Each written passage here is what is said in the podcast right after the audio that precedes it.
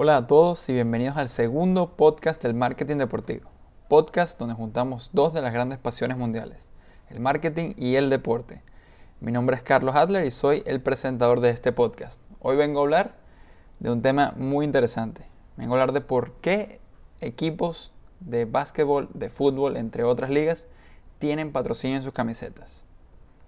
Se trata principalmente de una relación ganar-ganar, en la que ganan el fanático, el equipo y la marca. El equipo gana dinero que viene de las marcas. Las marcas pueden colocar su logo en un lugar muy visible y que llame la atención. Y los fanáticos tienen un equipo que obtiene más dinero.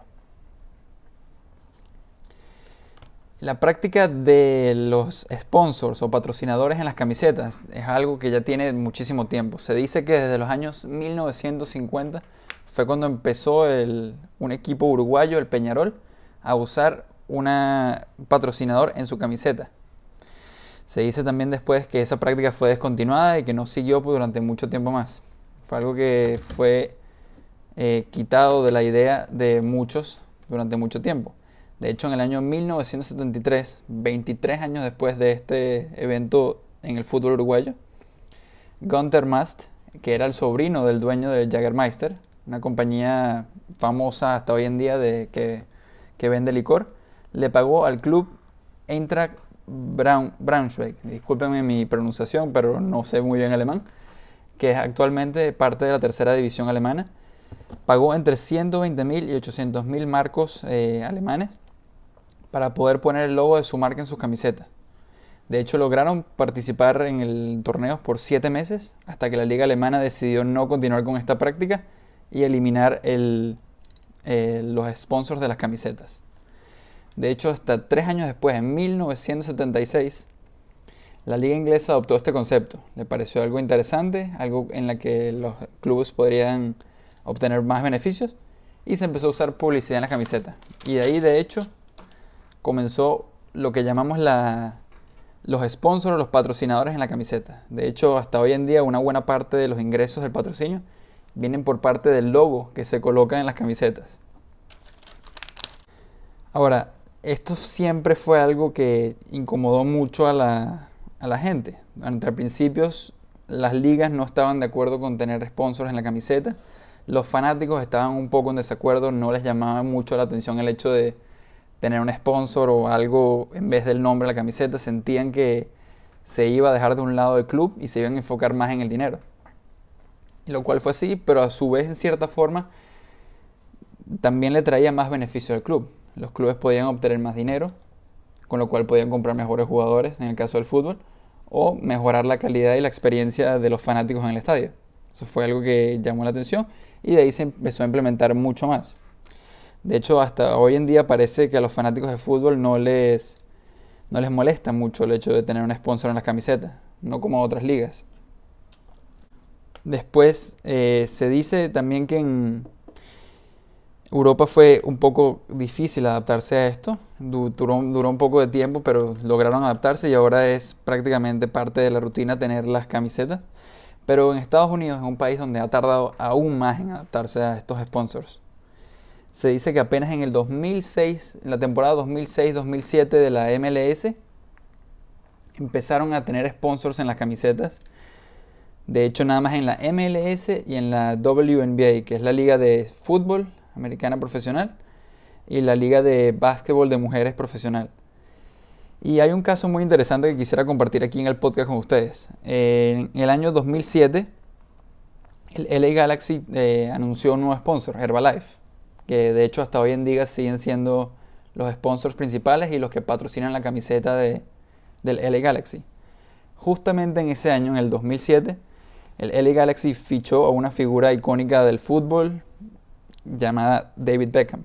Probablemente muchos lo conozcan, eh, una leyenda de la selección inglesa, del Real Madrid, del Manchester United, AC Milan, entre otros equipos populares del, continente europeo y del mundo. En esa temporada la, el LA Galaxy logró vender más de 300.000 camisetas con el nombre de Beckham, algo que generó muchísimo viralismo por supuesto. La gente empezó a comprar camisetas, la gente veía también el nombre Herbalife, era algo que, que, ayudó muchísimo a la marca al club y a Beckham directamente. De hecho, hay, una, algo muy importante que se dice, que, que Herbalife generó un equivalente a 175 mil dólares en exposición televisiva cuando los partidos del LA Galaxy eran transmitidos por el canal de ESPN, la cadena americana más popular de deportes, y en el cual David Beckham jugaba los 90 minutos del partido. Estamos hablando de 175 mil dólares que se generaban por partido si Beckham y ESPN eran, eh, estaban alineados. podemos ver increíble la cantidad de dinero que podía generar la organización y que podía ser usada para los beneficios del club. Con esto podemos ver directamente aquí la, relación ganar-ganar, como es algo que ha evolucionado durante el tiempo. Ahora, muchas ligas en Estados Unidos empezaron a adoptar esto. Se dieron cuenta de que los beneficios de, las de los sponsors en la camiseta eran algo interesante. Y de hecho, en apenas en el año 2017, estamos hablando de hace tres años nada más, la NBA, la Liga de Básquetbol Profesional en Estados Unidos, permitió que sus equipos llevaran logos en las camisetas. Hay, por supuesto, distintos contratos. Estamos hablando de, de específicamente de los sponsors en la camiseta. Hay contratos que van desde los 20 millones de dólares para Golden State Warriors, que son el equipo que justamente ese año había ganado el campeonato, con una compañía japonesa de e-commerce llamada Rakuten, y hasta 4 millones de dólares por año de un equipo llamado Utah Jazz con Qualtrics. Esto ha revelado que por supuesto, genera más ingresos para la organización y por ende más ingresos para los fanáticos también, para, la, para invertir en el equipo también. Y también, ya que ya han pasado tres años, se realizó un estudio que tiene que ver con los sponsors en la camiseta. En este estudio se realizó específicamente con el Orlando Magic, un equipo de Orlando en la ciudad, en, en el estado de la Florida, en el cual encontró que 66% de la gente recuerda que Disney es el equipo que patrocina Orlando. podemos ver que hay asociación de la marca por, por el equipo. se ve que se está asociando mucho el término de la marca con el equipo. Algo que llama mucho la atención debido a que se ve que están generando muchos ingresos y genera esa cercanía con la marca. Se puede relacionar muchas veces a la marca con el equipo lo cual genera aún más ingresos. Pero siempre hay algo muy importante que hay que aclarar, hay que tener cuidado con los patrocinadores que se eligen. Eh, tiene que ser por lo general, yo diría una compañía que se represente la ciudad. De hecho hay un caso que está en circulación en el momento. A principios de este año se hablaba de que el Inter Miami, justamente volviendo a hablar de David Beckham, estaba en negociaciones con Qatar Airways para que fueran patrocinadores de la camiseta del equipo.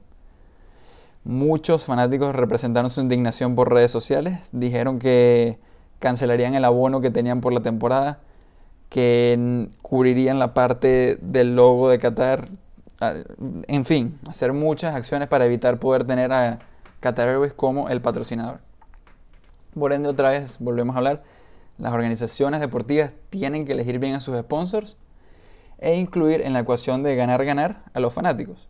Recordemos otra vez que el ganar-ganar se basa siempre en los fanáticos. Los fanáticos son los que toman son la parte más importante de la ecuación, porque si no hay fanáticos, no hay patrocinios, no hay equipo, no hay nada. Por ende, es importante incluir a los fanáticos en el ganar-ganar. Y recordemos otra vez, el ganar-ganar representa que las marcas ganen dinero por publicidad en visible y constante y que el equipo genere ingresos por estos patrocinadores. Y no, bueno, nada, este es todo el podcast. Eh, quisiéramos hacer estos formatos de 10 minutos aproximadamente para hablar de diversos temas. Y espero que les haya gustado mucho este podcast y espero que lo hayan disfrutado. Esperamos continuar con más. Muchas gracias y hasta luego.